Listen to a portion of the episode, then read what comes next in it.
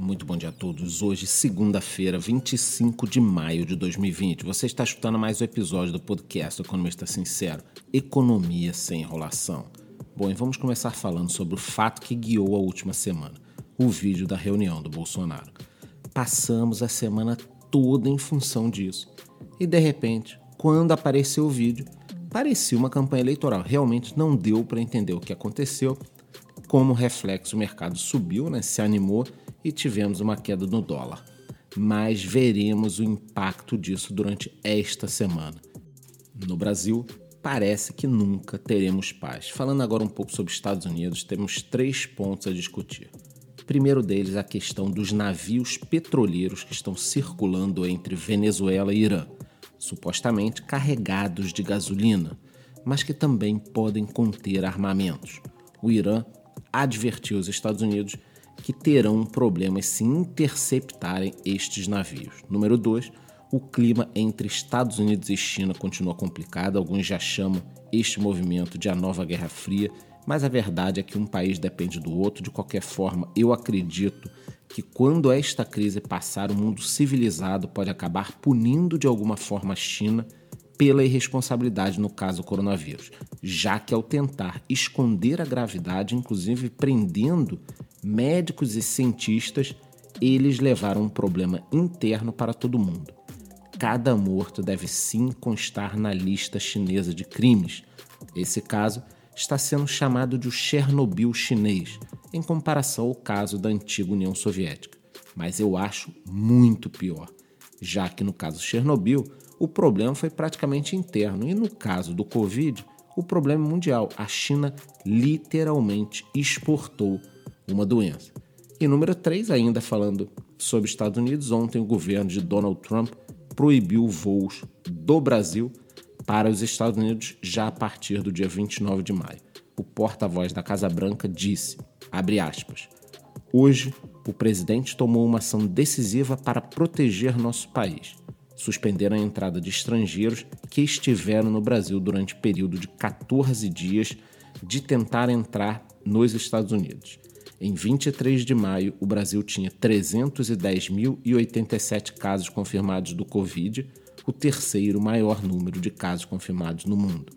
A ação de hoje ajudará a garantir que os estrangeiros que estiveram no Brasil não se tornem uma fonte de infecções adicionais em nosso país. Essas novas restrições não se aplicam ao fluxo de comércio entre Estados Unidos e Brasil.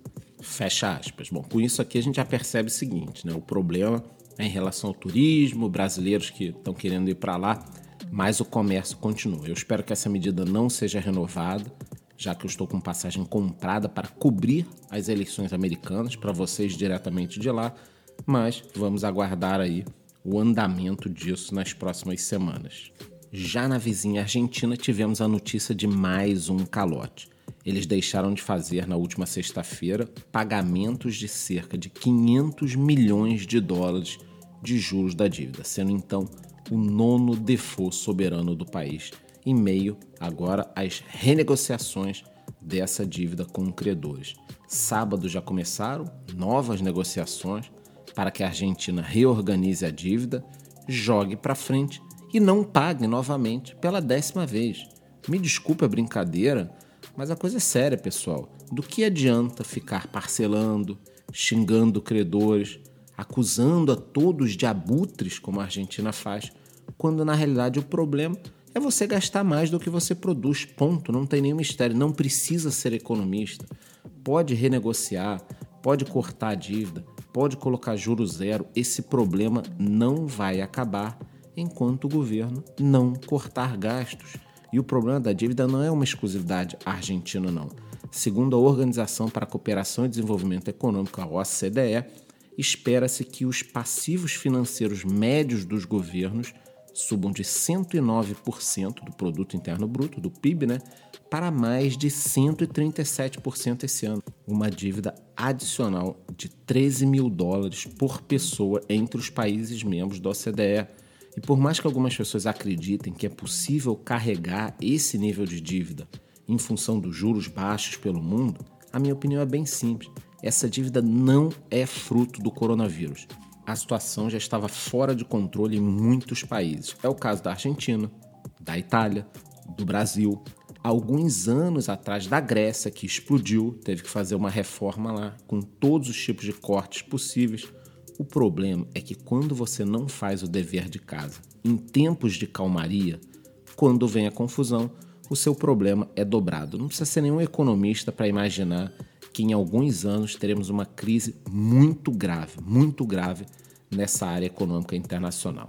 Falando agora de economia e mercado, na reunião que tivemos acesso na última sexta, o ministro da Economia Paulo Guedes soltou um, abre aspas, tem que vender essa porra logo, fecha aspas, ao falar do Banco do Brasil. Sendo assim, existe a possibilidade de venda da estatal ainda nesse mandato, mas calma, eu também não vejo menor necessidade de tantos bancos públicos, BNDES, Caixa, Banco do Brasil, fora outros bancos regionais. Já a Companhia Azul anunciou o aumento de voos e destinos em junho. A média de 115 voos de maio deve subir para 168 em junho. Mas a situação das empresas aéreas é dramática, mesmo com esse pequeno aumento, não só aqui no mundo inteiro, mas aqui no Brasil a gente sempre tem um plus, né? Então, agora com essa questão dos voos com os Estados Unidos, começa aquele medo do seguinte: será que outros países também farão algum tipo de restrições? O problema não é só no ar, a Eco Rodovias viu seu tráfego ser reduzido em 22,7% com o coronavírus. A questão é generalizada, inclusive eu gravei um vídeo no domingo falando sobre isso lá no YouTube. Multinacionais de peso também estão com problemas. A Renault está precisando de ajuda estatal o governo francês prometeu 5 bilhões de euros para a empresa, mas condicionou o valor, o direcionamento principal da empresa para o país. É óbvio, se a França vai dar dinheiro para a Renault, quer que ele invista lá dentro do país. Isso é um movimento, esse, né, um movimento que pode começar aí pelo mundo, né, esse movimento estatal. Países ajudam, mas o dinheiro fica aqui dentro. Aqui no Brasil, mesmo segmentos que sempre foram resilientes estão sofrendo é o caso da IMC de Alimentos, dona da KFC Frango Assado Pizza Hut Viena, que pediu aos credores detentores de debêntures uma licença para não cumprir algumas metas financeiras incluídas como garantias dos papéis e para renegociar juros e o calendário de pagamento. A administração da empresa já informou que não há risco de liquidez. Outro segmento que já sente a crise é o de imóveis. No Rio de Janeiro, a vacância média subiu de 12,8% para 14%. O pico dessa série, que iniciou em 2016, foi em 2017, com 15% de vacância. Lembrando que no Rio de Janeiro, 76,7% dos locadores de imóveis têm apenas uma propriedade. Eles utilizam esses recursos obtidos com imóveis para subsistência mensal. Quer dizer, é mais um duro golpe no Rio de Janeiro que vivenciou uma crise de corrupção crise do petróleo, pausa no turismo, agora aumento da vacância de imóveis. Realmente o Brasil tem muitos problemas, mas o Rio de Janeiro, eu vou te contar, está sempre à frente neste quesito, principalmente corrupção. E aí vocês entendem o que eu disse lá atrás sobre a dívida dos países e sobre o momento. Vamos pensar nessa questão do Rio de Janeiro. Há alguns anos estava tudo bem, obras sendo feitas para a Copa, Olimpíada, dinheiro do petróleo bombando. E o que, que aconteceu? Uma epidemia de corrupção. Então, agora não é só o problema do coronavírus, é que durante o período que a economia estava boa, nada foi feito. Quem conhece aquela região ali no interior do Rio de Campos, Macaé, o entorno, vai entender o que eu estou falando. Foram anos de dinheiro do petróleo jorrando. E a região continua péssima. Era para ser a Dubai brasileira, mas quem vai para lá acaba sempre tomando um susto que a região desenvolveu um pouquinho ali, mas muito mais por capital privado do que pelo dinheiro que o governo ganhou. Finalizando aqui, o ouro segue em disparada rumo ao topo histórico. Enquanto você passou aí os últimos meses pensando se comprava ou não, ele disparou. Mas calma que eu sei que é assim. Quando ele bater o recorde, você vai investir. Isso funciona para você? Para mim não funciona. Faz mais sentido investir lá atrás e agora sim vender com 30, 40, 50% de lucro, por exemplo, como eu tive. No momento, o ouro está cotado a 1.728 dólares, faltando pouco mais de 100 dólares para ultrapassar o recorde histórico de 2011. No campo das criptomoedas, no último dia 22 de maio, comemoramos mais um Bitcoin Pizza Day, data onde tivemos a primeira transação comercial em 2010. Foi uma compra de duas pizzas por 10 mil bitcoins. Eu vou repetir. No dia 22 de maio de 2010, tivemos a primeira transação comercial. Um sujeito postou num fórum lá que queria comprar pizzas com Bitcoin.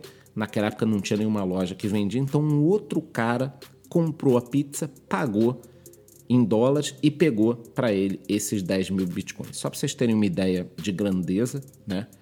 Em 2010, 10 mil bitcoins valiam 40 dólares, hoje valem 88 milhões de dólares, ou seja, 485 milhões de reais. Com certeza, essas foram as pizzas mais caras do mundo. Realmente, de lá para cá, a valorização foi incrível. Bom, desculpa aí, essa semana foram muitas notícias negativas, não me culpem. Vocês têm que reclamar com um cara lá que comeu um morcego. Que eu vou fazer o seguinte: eu prometo, né, nas próximas semanas, tentar criar um quadro aqui de notícias positivas, mesmo quando tivermos uma enxurrada de notícias negativas. Eu desejo a todos uma ótima semana. Lembrando que eu sigo com informações em tempo real lá no meu Instagram. Muito bom dia.